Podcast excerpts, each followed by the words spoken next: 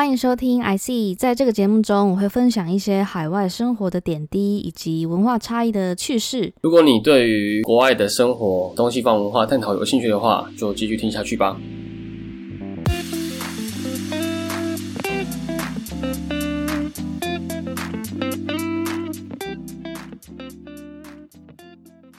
嗨，我是 Tiffany。嗨，我是 Evan。哎，你有曾经想过要去国外工作吗？呃，其实我最近有在想啦，但是呃以前也有想过，但是我最近又有在重新思考过这个事情的可能性。你犹豫的点是什么？嗯，一般人通常会想到都是语言问题嘛，但我觉得可能到当地磨还有磨练的机会，但是其实最现实的问题应该是签证吧，因为呃，像一般要带到国外工作的话，如果你没有找到一份工作是那边的公司愿意帮你赞助你的签工作签证的话。除非你有特别的管道，不然你是就是没有没有没有这个机会可以到那个店工作，对啊，所以我觉得签证比较算是比较现实的问题啊。那你觉得你之前像你之前不是有在你找工作的时候，你觉得遇到最大的阻碍是什么？嗯，我我同意，有一部分很大一部分应该是签证，因为确实我也是来英国就是读书的时候才知道说，哦，原来在这边读研究所可以申请一个毕业生签证。就是可以无条件的申请那个，那那个的话就可以让你不管有没有工作，都可以持续在英国再多待两年。嗯嗯嗯，这样蛮这样蛮赚的啊。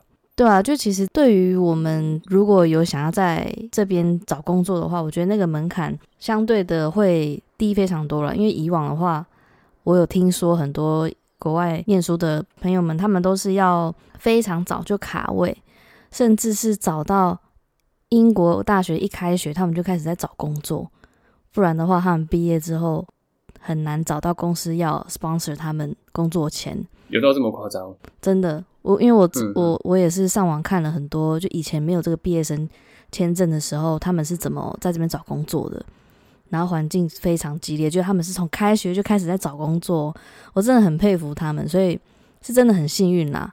我当初要读书的时候，还没有认真想过签证的问题，是真的在。准备入学以前，然后发现，诶，英国政府他们又搬回这个政策，因为在二零一二年以前，毕业生签证是一直都有的，然后之后就是取消了，然后直到二零二零年，他们重新又恢复这个毕业生签证。嗯嗯嗯，所以你觉得这个签证算是在工作上有蛮蛮蛮蛮加分的吧？我觉得是诶，嗯，就虽然我没办法 compare 啦，因为我本我我就是。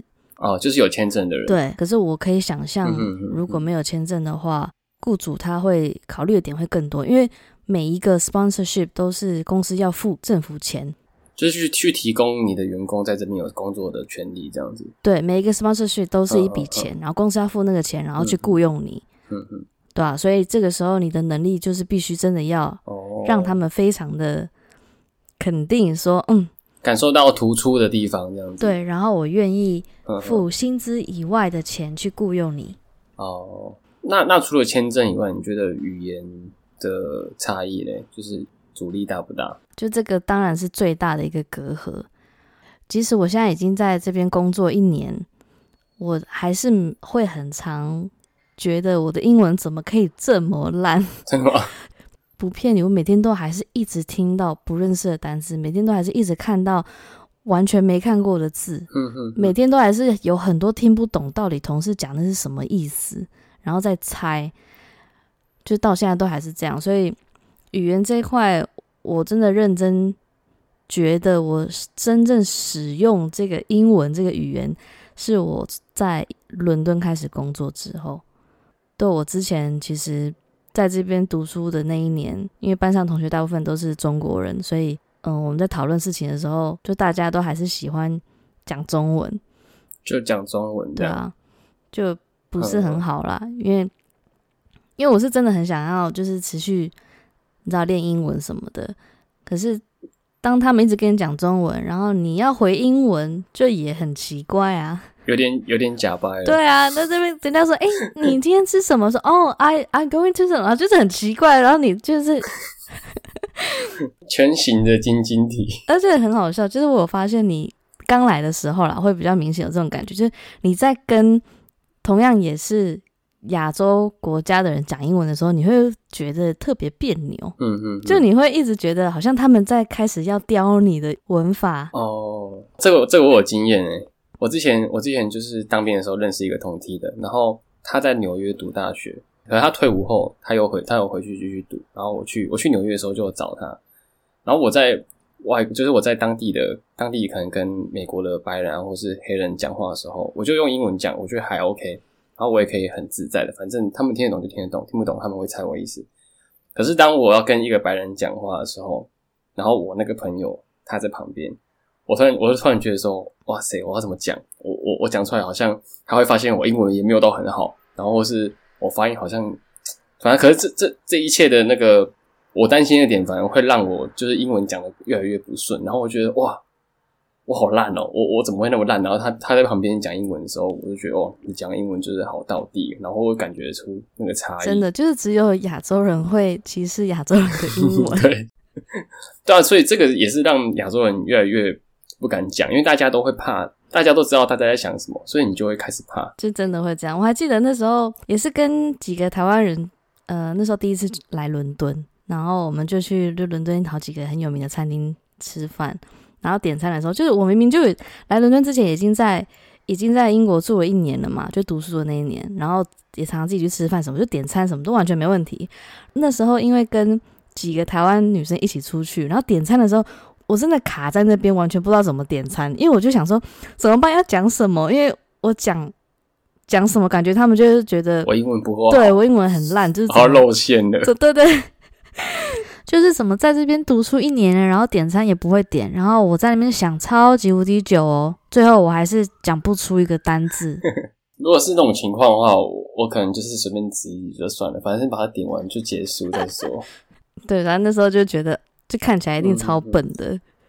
然后我觉得可以呼应前面我讲的，亚洲人其实是亚洲人英文，就我指的不只是说你以为其他人会评论你，你自己其实也是在。歧视你自己，因为你就是已经预想哦，大家会会对你的能力有所意见，然后你反而就会变得很焦虑，然后没办法很自在的讲英文。嗯嗯嗯。可是像这样子的话，你觉得呃语言有蛮大阻力的话，你在真的录取过录录取进公司后，你你怎么跟你的同事们去共事？刚开始真的很难呐。就是像，因为现在面试都是远端面试嘛，那面试的话，其实你可以对照着你原本查好的资料啊，然后去讲。可真正开始上班之后，你面对的就是真人，你没有在什么可以在有时间在那边写大抄或者是查资料，就所有事情都是发生在 real time 嘛。嗯嗯嗯。所以我刚开始真的花很多心力在 clarify，几乎所有问题我都要问，重重复问他们两三次。嗯嗯，刚开始都会觉得我想要把每件事情都搞清楚，但后来过一段时间发现完全不可能，因为真的有太多不懂了。就是他讲了十个东西，然后我可能才听懂两个，嗯嗯嗯，然后我可能问了三个，那我还有五个不懂。就是你的理解会越来越落后，然后你可能就要开始追他讲的话，然后重新思考。对，那剩下那五个东西，我要我要问他吗？可是因为你问也需要时间，嗯，你每一个 clarify 都是需要时间，或是他的那个 context 都是不一样的，所以你如果真的要去搞清楚这十样东西的话，那你可能你整个 project 可能就落后了。因为你每一每一天其实都有不一样的事情要做，嗯嗯，所以我后来就渐渐发现没办法这样子，这样真的太多东西没办法吸收，所以我就是专注在我只要搞清楚我必须经手的东西就好了，其他东西我不懂就不懂，就已经够你负担了。对，我就已经脑容量不敷使用了。嗯嗯，对我后来就是掌握这样的原则，才才存活到现在。哦，啊，所以所以你你之前面试的时候。那时候英文还没有到，就理解能力也没有到那么好，所以你就要先去准备那些内容，是吗？对，就是面试的时候，我觉得好处是因为现在都远端面试，所以你可以有很多的时间做前置作业。然后，所以当下面试的时候，我基本上我总共面试了九间，然后我前面五间。面试以前，我都会把逐字稿全部打出来。我会把有可能被问到的问题、回答的问题全部逐字稿打出来。当他们问我问题的时候，我就会直接滑到那个那个我已经打好的地方，然后直接照念。这样哦，像那种 Q&A，然后反正他问什么，你就找出那个题目，然后把它念出来这样子。对，然后我当时还觉得，哦，我有够厉害，就是你知道，就他们应该都没发现，就我都答好了，听起来好像英文都很 OK，但其实那时候英文程度完全不到标准，就是沟通上面是没办法真人这样子一来一往的。嗯哼哼，就是流利的对谈这样，哎，不用到流利，就是可以顺畅的来回，这样就也不到这样子的程度。对啊，我觉得也没有，因为就我在学校的时候就是。都在讲中文呐，嗯嗯嗯嗯，对啊。虽然说我也我很积极的跟班上唯二两个不是中国人的人做朋友。你说全班全班几个人？全班大概嗯快六十，六十个。然后所以不包含你，还有另外两个唯二的不是中国人，就是只有三个非中国人。没错。哇，我还记得刚开学，我刚开学第一天，我一看到哦，班上就。只有那两个人不是中国人，我就主动跟他们去打招呼。先找队友。对，然后后来做功课的时候，很多时候我们就是我们三个人一组，所以我觉得蛮幸运的啦。就至少还是有一些用英文交朋友，还有跟不同背景的人交流的机会。嗯嗯嗯。那我们回到面试的那一部分，就是你你觉得那时候那时候你不是都有准备就是回答的题目嘛？那你在回答的时候，面试官会。看得出来吗？我一开始都以为我做的非常的棒，因为我都会你知道双荧幕就开在那边嘛，然后我就会把那个视窗拉到距离镜头很近的地方，所以我在看稿的时候，我就会觉得哦，我应该也是看起来就是在看着镜头，嗯，所以我前面五间面试我面试完我都觉得哇，成就了大事，然后我后来发现前面五间都很蛮蛮快就收到婉拒信，然后才发现。好像事情不太对哦，就是其实他们都看得出来，嗯嗯嗯。然后我后面事件比较顺利，就是因为我不会再打逐字稿了。但是你要事先想的就是，你等一下要讲的故事是什么？你要有一些故事的备份在你的脑海里，先把它内化这样子。对，在这边面试，他们很常会问到的一个 part 就是 behavioral question，就他会问你一些哦，你以前在工作时候，如果你跟主管遇到意见歧义的时候，你要怎么去解决这个情况？就很多情境式的问题。嗯嗯。那回答这种问题的关键就是在于你一定要给他实力，你不能只是讲说哦。我这个时候呢，我会你知道，我会跟主管好好的沟通，然后取得一个平衡。这样，你不能讲这样子，这样的话就是的讲等于没讲。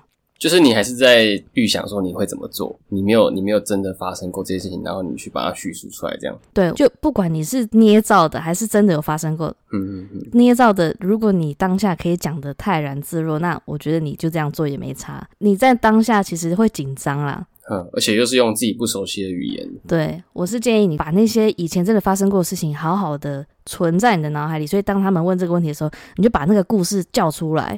对，在这边面试啊，我觉得跟在我台湾面试最大的不同是，面试官都会从你的回答再去问下一个问题，然后是从你的回答去延伸的问题。嗯，所以整个问题都是有脉络的这样子。他会问很细哦，因为我有听过好几个朋友，他们就是前面第一个情境，你可以。用捏造的嘛？如果他们在问你更 specific 一点的话，你就会开始答不出来，因为你没有想过，逻辑错乱。对，然后或者是你可能讲到后面，你可能突然打脸自己。嗯哼哼哼。那那这样子之后，你就是变成内化后去去回答这样子的模式来面试，就效果怎么样？呃，我觉得两个部分，第一个部分就是你在讲真实发生故事的时候，你的心态整个是放松的。然后我觉得这个在呃面试的时候是一个很大的一个面试官想要看你在一个稍微有压力的环境下，可是你还是有办法很自在的去表达想说的话。当你叙事的时候，你的状态是放松的状态，对方听起来也会是舒服的，然后那些故事才会吸收的进去。嗯嗯嗯，继续了解更多的这样。对，然后第二 part 就是像我刚刚讲的，你的回答会更弹性，因为。我之前就都会打逐字稿，然后我会划到，比如说我我自己觉得最相近的问题，然后去回答。嗯嗯嗯。可是当我后来去回放当时面试的状况，我就发现其实他问的问题跟我回答的其实是有差异的。但是因为我太依靠我的逐字稿，所以我就还是照着我的稿念。嗯，会离题吗？稍微离题的感觉，因为你就只有那个答案而已。对，而且当你在念的时候，其实你的头脑会没办法去想真实的答案是什么。因为你就是一直忙着在念东西，嗯嗯嗯，所以后来没有做逐字稿，反而后面的面试就过得还蛮顺利的，然后就拿到呃一面二面啊，然后后来拿到两个 offer 这样。嗯哼，那你觉得在跟同事啊，就是这样后来正式上工之后，那沟通上会有什么问题吗？因为你几乎是从原本在呃没有到伦敦正式工作的时候，那时候的英文。就是实际跟英文英文人士讲英文的经历也没有说到超级多，这么大的说英文的时间的差异，你要怎么去适应这样的情况？我自己的感受是我刚开始都会很在意我的发音。嗯嗯嗯。台湾学英文的时候，我们最常想到的问题就是哦，你的发音不够好，你的发音要你知道真的很像外国人，或者真的要很标准，对，要很标准才是英文才是好的人，才是讲好一个语言的一个一个要点。但我在这边开始工作之后，我才发现，哦，我们真的是太肤浅了吗？比较直接是这样讲啊，这应该说太考虑的太狭隘了。就是发音这件问题，其实它也是问题，确实就是你不能太夸张。因为我同事其实我们公司其实蛮多元，很多印度人啊，或者是波兰人啊，欧洲其他国家的人，其实他们都口音都很重，那他们还是有办法跟英国人沟通，而且是非常顺畅的。然后或是或是德国人，就是他们口，他们都有一定的口音，才发现其实发音不是最重要的，你反而是要能够 pass 那个情绪。就我觉得讲英文的时候，你会发现他们的情绪都非常丰富，就不管是在声音表情，或者是他们的脸部表情。你在美国的时候，你有这样觉得吗？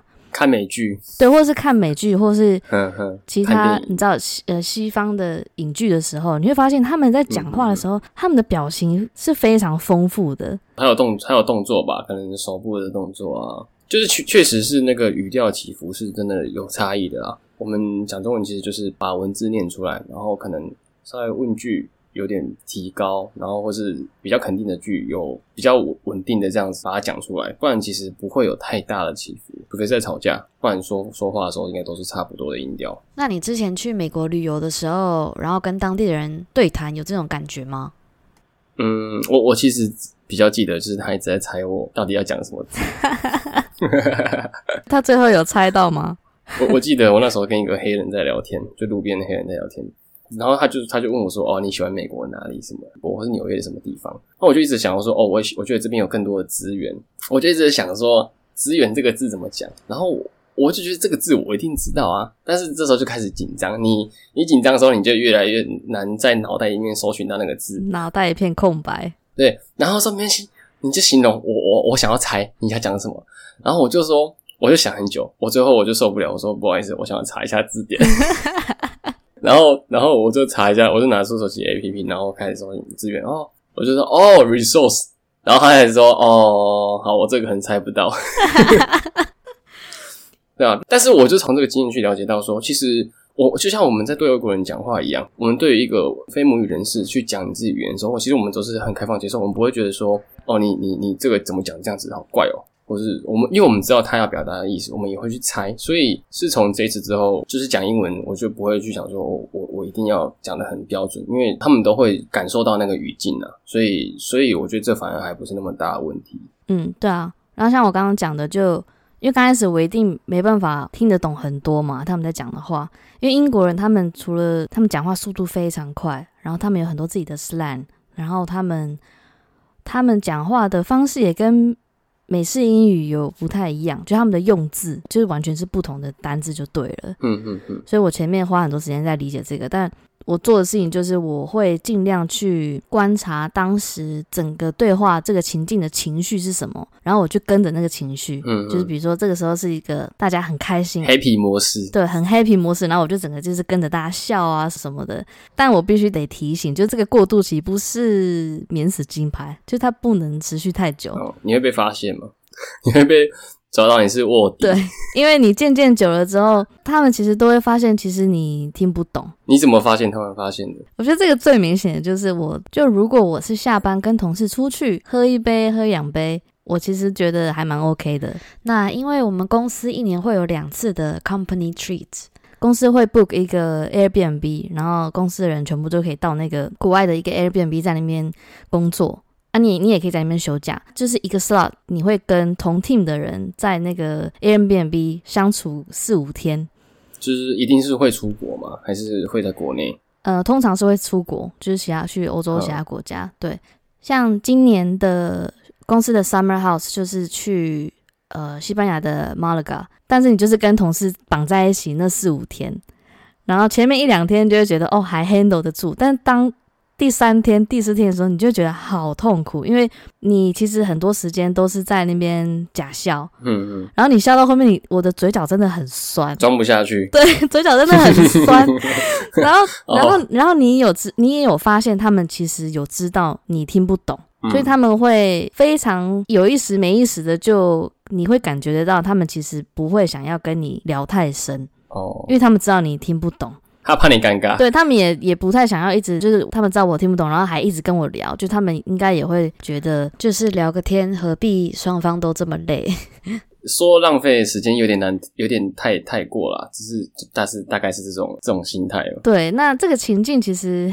有一点无奈，然后也有点难过，可是短期间又是没办法改变，你知道吗？因为这这真的事实就是这样子。嗯哼，语言能力就就在那边。对，当我们已经相处三四天，你不可能只是一直在讲说，哦，你来伦敦多久了？不可能，话题还是停在这边。他们一定开始在讲说，哦，他们小时候听什么歌，哦，他们以前看什么电影。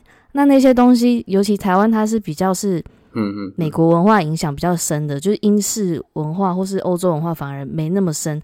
对于我们就是完全听不懂他们在讲什么，所以这个方法它比较是暂时性的，可以让你度过那个过渡期啦，不是长久之计啊。对啊，然后也算是边这样子做，然后边学。嗯嗯。因为如果你没有经历过这样的过程的话，没有吸收的机会啊。对你也不可能会学到他们到底平常都在聊什么。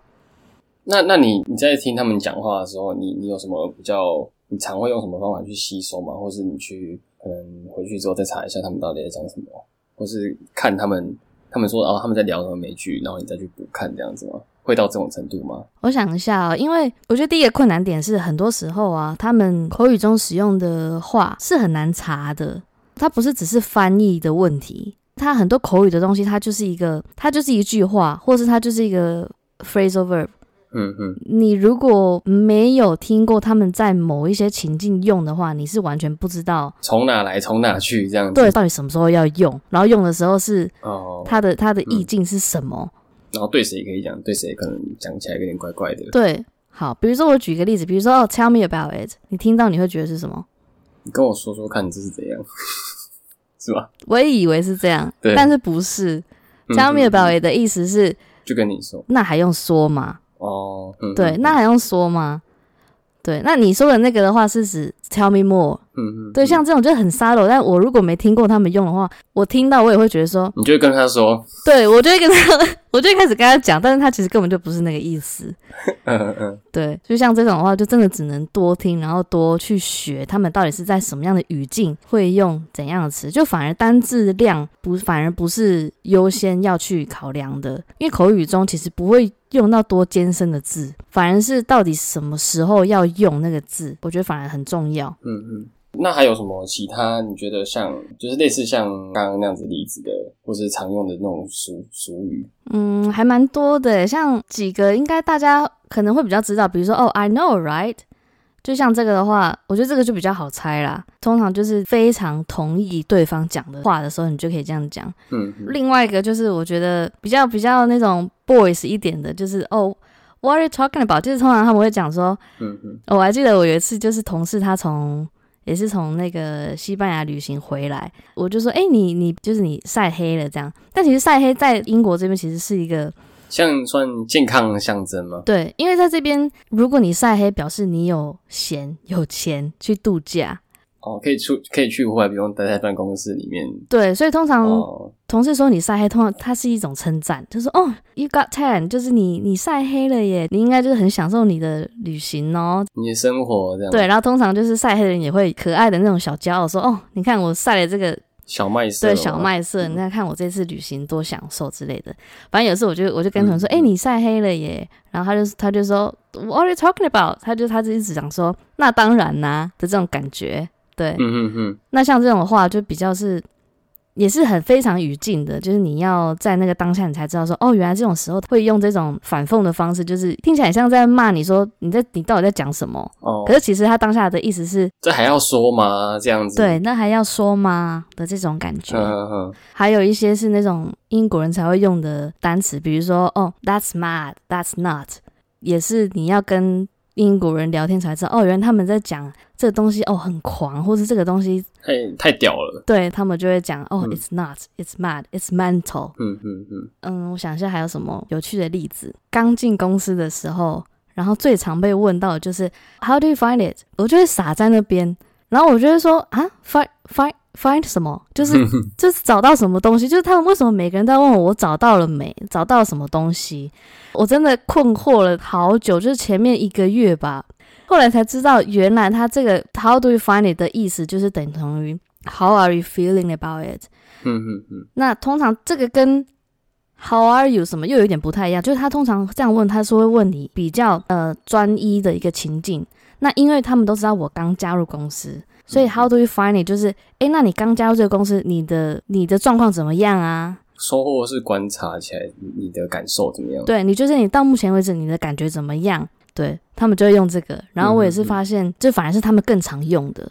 他们不会说“哦，How do you feel？” 他们不会这样讲，我从来没听过有人这样讲。课本才会看到的语句的感觉。对，就是很多跟他们对话才知道，我们以前在课本上学的现代英语已经不太有人这样用了。嗯嗯，像是 rain, cat and dog，这个应该大家知道，就这个东西，嗯嗯，你在国外千万不要讲，就他们会觉得你是古人。哦，就是你已经 L K K S P P 了。对，就是因为语言这个东西，它是一直在变的。那些 textbook 在编撰的时候，都一定是你知道，五年、十年前，甚至有可能是二十年前他们编撰的，所以那些内容其实都已经非常过时。嗯嗯嗯。然后另外一个点，我还蛮想提的，就是像我们以前在课本上学，不是都是说哦，呃，thank you 就是一个很感谢的意思嘛。嗯哼。如果你想要表达更感谢，你会怎么讲？Thank you so much。对，也可以。那还有什么词？你说 appreciate 吗？对，就以前我们都会知道说，哦，如果你要更表达感谢，你就可以讲哦 appreciate，或者是 formal 一点，更正式的感谢。然后我在这边我才发现，原来是我们其实都一直搞相反呢。当他们讲 appreciate 的时候，反而是更 casual 的，就他的情境比较像是呃男生对男生会这样讲。通通常一个男生。A 男帮 B 男做什么事情，然后 B 男就会说哦 appreciate 然后就是这样飘走了，就是一个非常随随口的一个说哦谢啦的这种感觉，没有更更高级的感觉。对，反而你讲 thank you so much 有达到那个意思，可是嗯，对同事不要随便讲 appreciate it。嗯哼，要够够熟够熟才对，要够熟，你真的是要真的是你的骂鸡骂才能这样讲。嗯哼，我自己的观察是这样，就还蛮有趣的。那这样的话，你跟例如说同事哦，不不太熟的同事啊，或者是哦在公司茶水间遇到的同事，你都你在跟他们开启话题的时候，你都会怎么讲？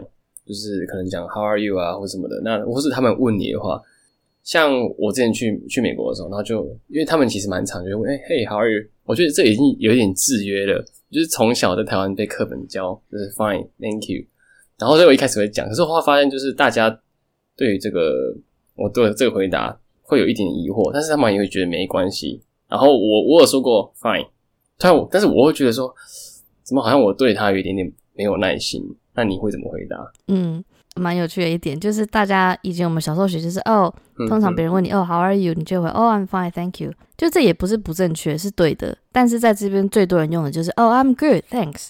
就这个是一个最中庸、很很中间值，就听到你会觉得哦那很不错啊，这样好。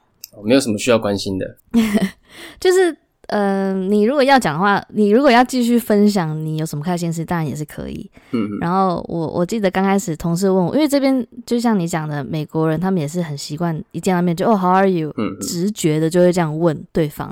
然后我刚开始都会很认真的回答，我就会说哦，我早餐吃了什么，然后我中午去哪里，然后我昨天晚上跟谁什么，我就把我的故事全部讲出来。然后我同事。他们就会待在那边吗？他们就会停在那边，对，待在那边，然后双眼无神的看着我讲完整个故事，然后我才发现没有人要听你讲这些东西。对，然后我才知道原来他们在问这句话的时候，他们真的这句话已经升值到他们的那个社交行为上，脊椎神经了，就是他这是一个反应能力，他已经不是经过大脑讲出来的。所以很多时候你其实可以不用讲那么多，因为他们根本就不 care。他们根本就没那个时间去听你整个故事到底在干嘛。如果你真的发生很有趣的事情，我觉得你也可以讲。大家其实听到有趣的事情也是会很很有兴趣的。但是要够有趣才是重点。对，要够有趣。但如果你只是哦早上一如往常的买早餐呐，一如往常做什么事情，就不用讲了，你就不用浪费大家时间。嗯嗯。对，像我刚刚讲，I'm good 就是一个蛮中庸的嘛，就是很好这样。然后我有发现。呃，如果你要讲比 I'm good 还要好的话，要怎么讲呢？嗯，像 very good 什么这样，这个当然很很直观了。但我有发现，如果你要比 good 还要好的话，其实你可以讲哦，not bad。嗯嗯。就 not bad 这个词，其实以前我们都会觉得，哦，听起来像很中庸。可是，其实在这边的人，他们用 not bad 的时候，是比 I'm good 还要再好一点。嗯嗯，这 not bad 或是 not too bad，对，是哦，我的观察啦，就是其实是比 I'm good 还要好，不错。跟然后当然，如果你要比 I'm good 在稍微没那么 good 的时候，你可以说哦，I'm OK，过得去，就是还可以啦，这样。然后如果他们讲哦，I'm fine，听起来还蛮柔和的，对不对？但是其实听到 I'm fine 的话，通常是蛮已经在中下了，就是过得很不顺利，或是刚被甩。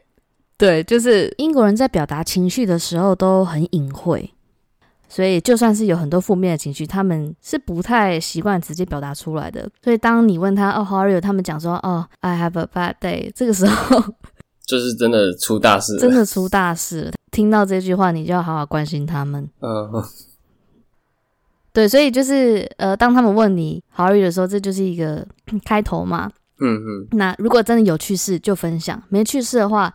就 I'm good, thanks。然后反问他们，哦，How are you？